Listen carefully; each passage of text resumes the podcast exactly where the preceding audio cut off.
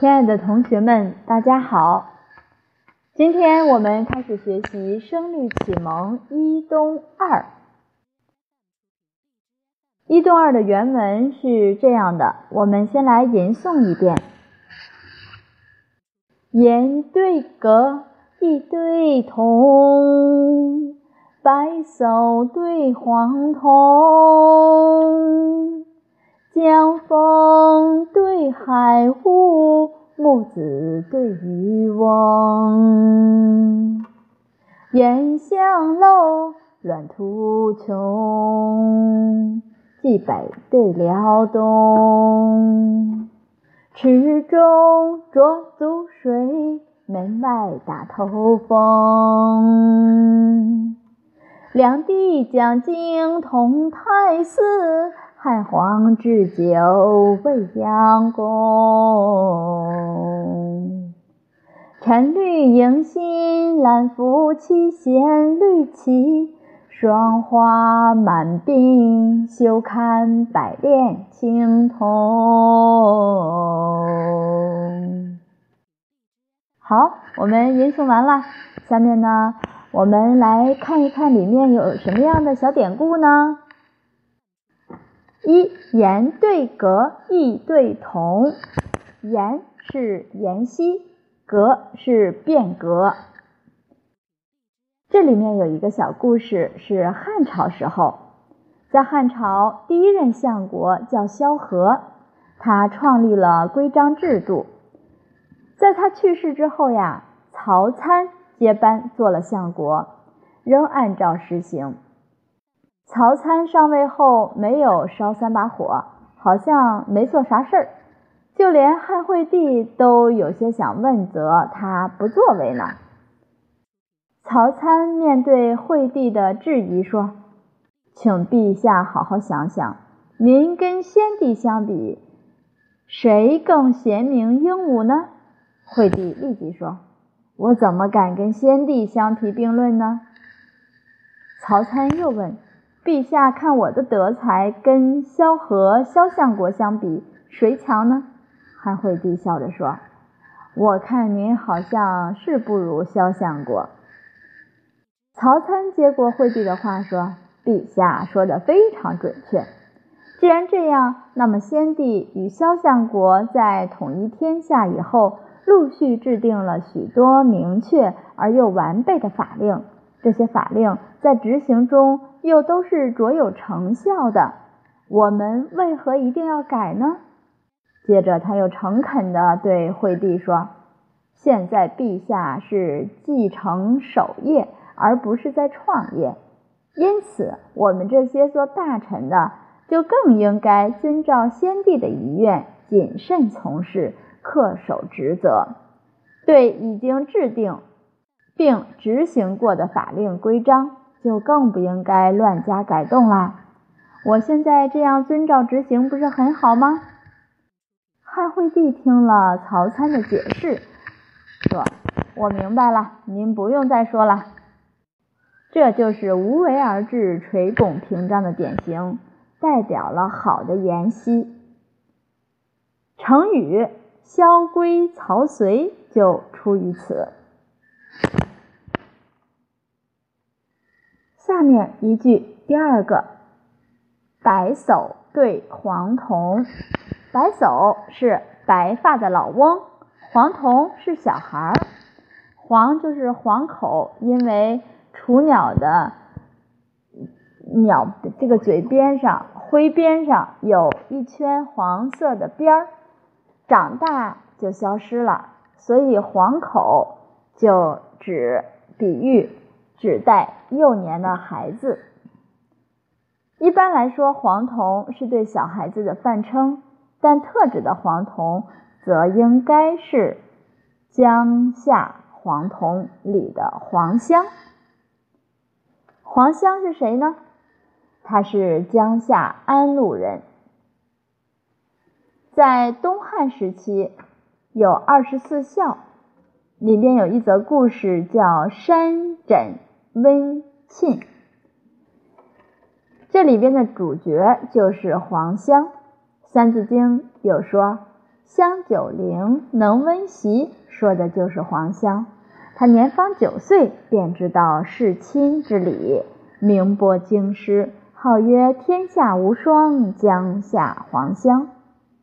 成年之后，黄香官至尚书令，任内勤于国事，一心为公，调度军政有方，受到了汉和帝的恩宠。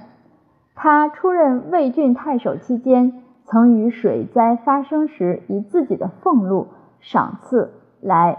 赈济灾民，官声名望都极高。在宋代，苏轼有诗就这样称赞：“后生多高才，名与黄同双。”第三个典故：“颜相陋，阮途穷。”颜相陋说，在孔子最得意的弟子。就是颜回了。孔老夫子说：“贤哉，回也！一箪食，一瓢饮，在陋巷，人不堪其忧，回也不改其乐。贤哉，回也！”啊，勉强翻译成现代文呢，就是说颜回的品品行是多么高尚啊！一箪饭，一瓢水，住在简陋的小屋里，别人都忍受不了这种穷困清苦。颜回却没有改变他来自内心深处的喜悦。颜回的品质多么高尚啊！孔老夫子还说：“吾与回言终日，不为如鱼。退而省其思，一足以发。回也不愚。”就是说，孔老夫子说：“我和颜回谈话，有时谈了一整天。”他从来没有反对过我的意思，看起来笨笨的，但当他离开后，就会检讨自己，结果不但把我的话落到了实处，还能更进一步发挥我的意思。由此看来，颜回并不笨。孔老夫子问另一个很优秀的学生子贡说：“如与回也孰与？”对曰：“次也何敢忘回？回也闻一以知十，次也闻一以知二。”子曰：“弗如也。吾与汝弗如也。”孔老夫子问子贡：“你跟颜回比，谁更胜一筹啊？”子贡说：“老师，我实在没办法跟他比。颜回啊，老师您讲一分，他能懂十分。”至于我，老师讲了一步，我顶多明白两步，第三步就不知道了。孔子说：“是啊，你不如他，不但你不如他，我和你一样都不如他。”颜回不幸短命去世之后，孔子非常伤心，说：“咦，天丧于天丧于，是天要亡我吗？”有人说：“子痛矣。”他说。有痛乎？非夫人之为痛而为谁？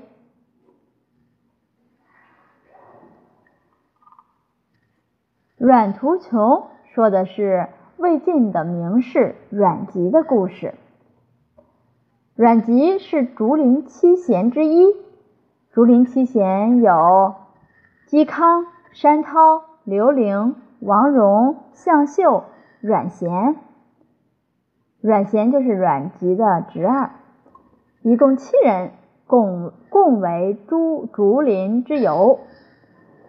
阮籍呢，生性好酒，常常独自驾着牛车，载着一坛好酒，边行边喝。有时前面没路了，阮籍便痛哭一场，再转向其他道路继续前行。他曾在山巅感言。时无英雄，使庶子成名。后来，鲁迅和毛泽东都对这句话爱不释手，反复引用。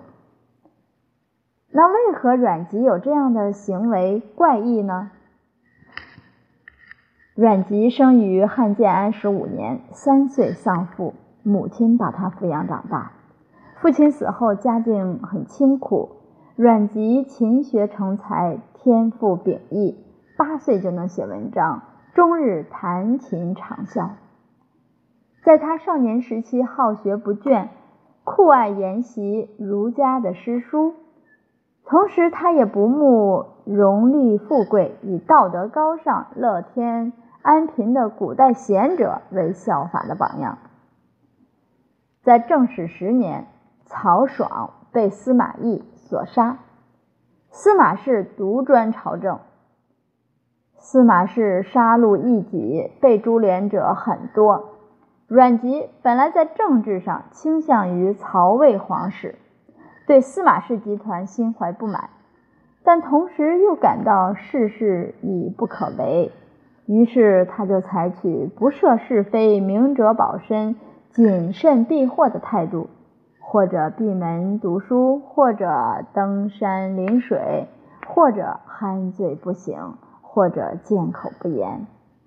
司马昭为了拉拢阮籍，就想和阮籍结为亲家。阮籍为了躲避这门亲事，就开始拼命的喝酒，每天都是酩酊大醉，不省人事，一连六十天，天天如此。那个奉命前来提亲的人根本就没办法向他开口，最后只好回禀司马昭。司马昭无可奈何地说。哎，那算了吧，这个醉鬼由他去吧。这就是阮籍的故事。那下面呢是讲冀北对辽东。我们明天再来分享以下的故事。今天就到这里，谢谢大家。